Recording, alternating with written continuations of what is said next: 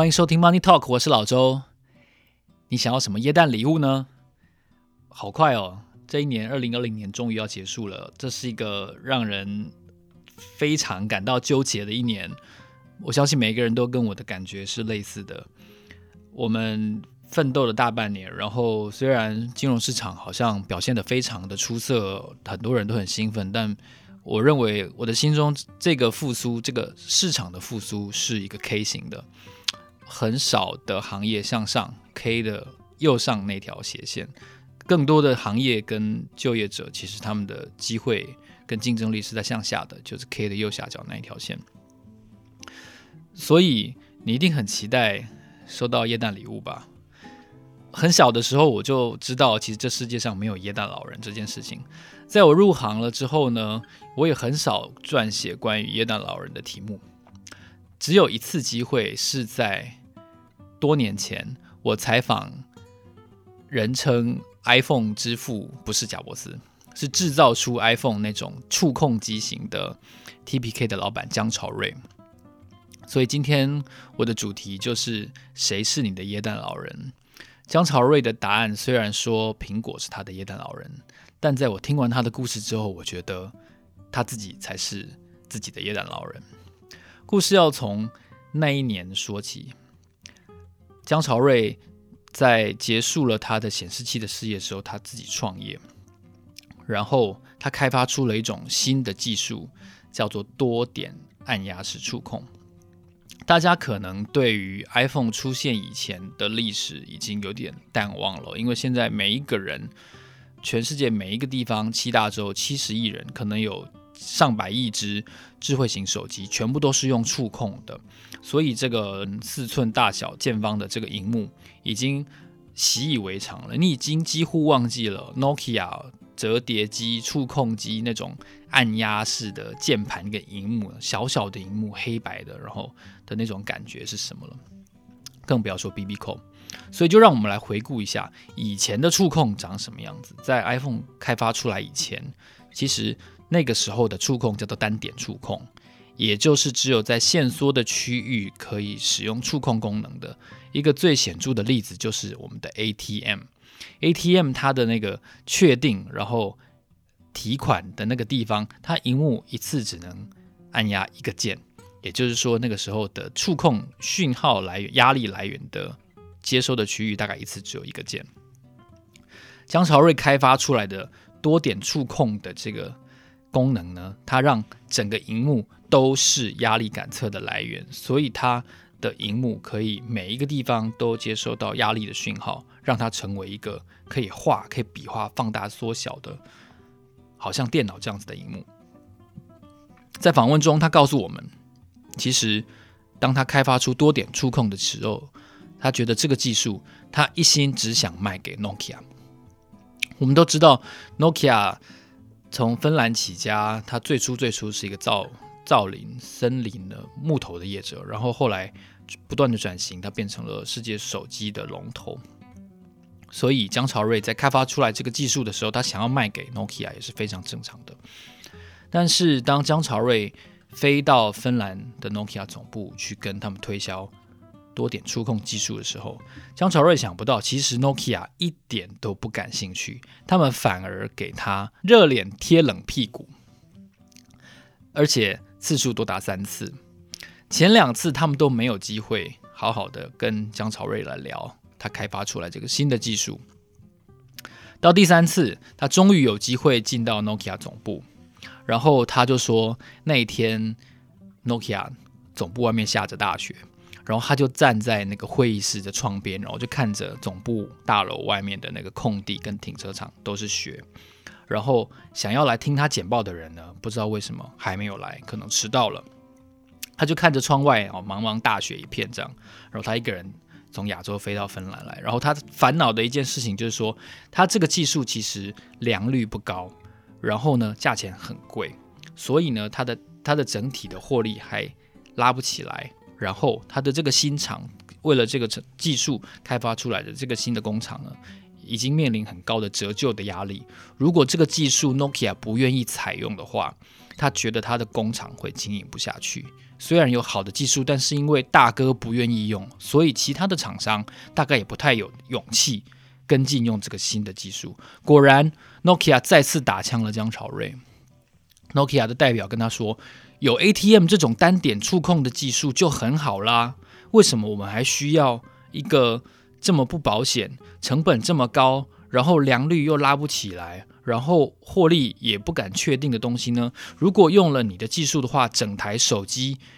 全都是荧幕，那那我们的功能要从头设计开始。其实 Nokia 没有说出来的一句话就是，他们不愿意改变，他们不敢冒险。”被彻底打枪的江朝瑞后来就回到了工厂，然后他就非常的沮丧跟绝望。后来他说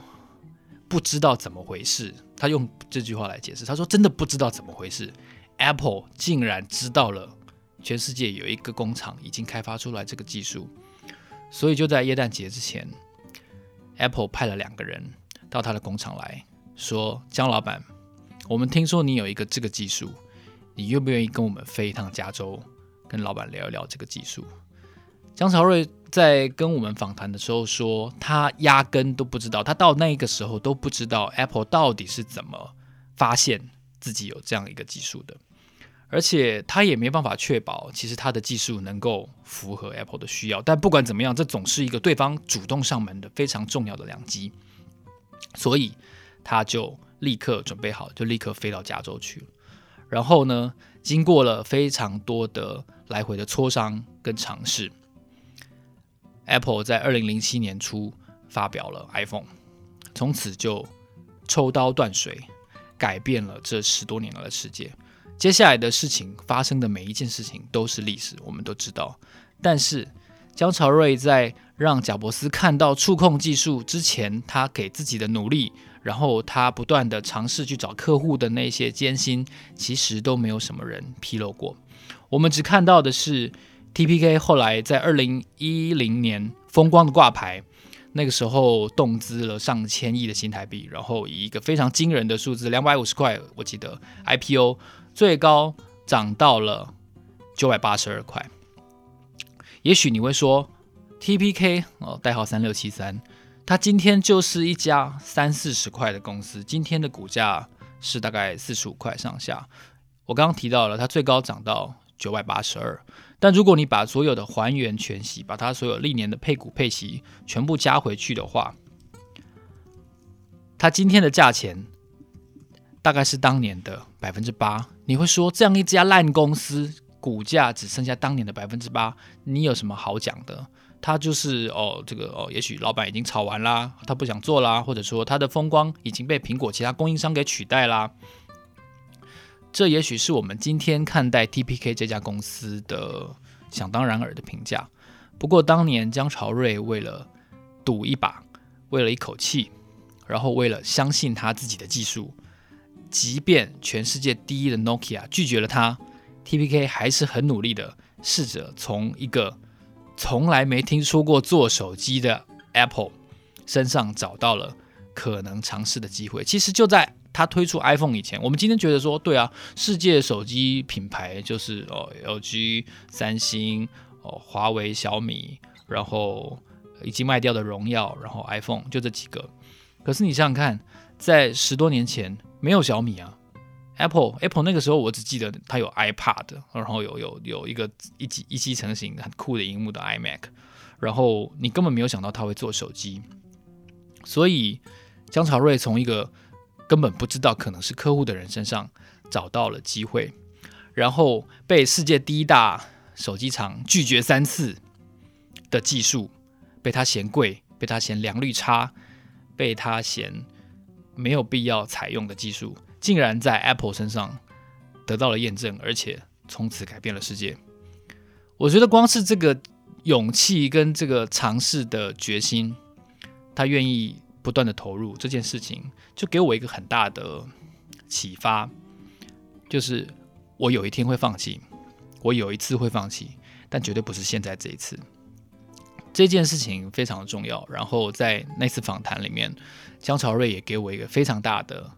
启发跟印象，就是哇哦，原来一个人他相信自己的技术的时候，他真的愿意再多做几次，再多尝试几次，再多去见几个客户，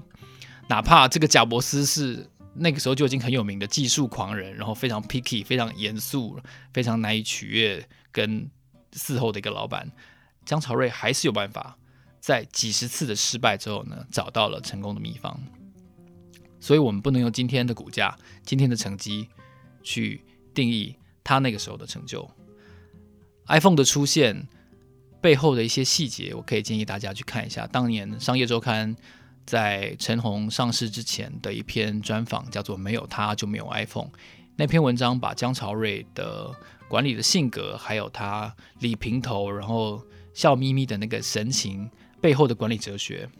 我觉得解析得非常清楚。所以，回到这个节目的主题，在耶诞节之前，我觉得大家可以思考一下：我们在期待圣诞老人的时候，我们是不是忽略了，其实你自己最有可能是你的圣诞老人？明年你想要的东西，你想要去的地方，你想要吃到的食物，你想要学会的技能，期待别人给你，都不如你自己准备好去到那个地方。来的最实际。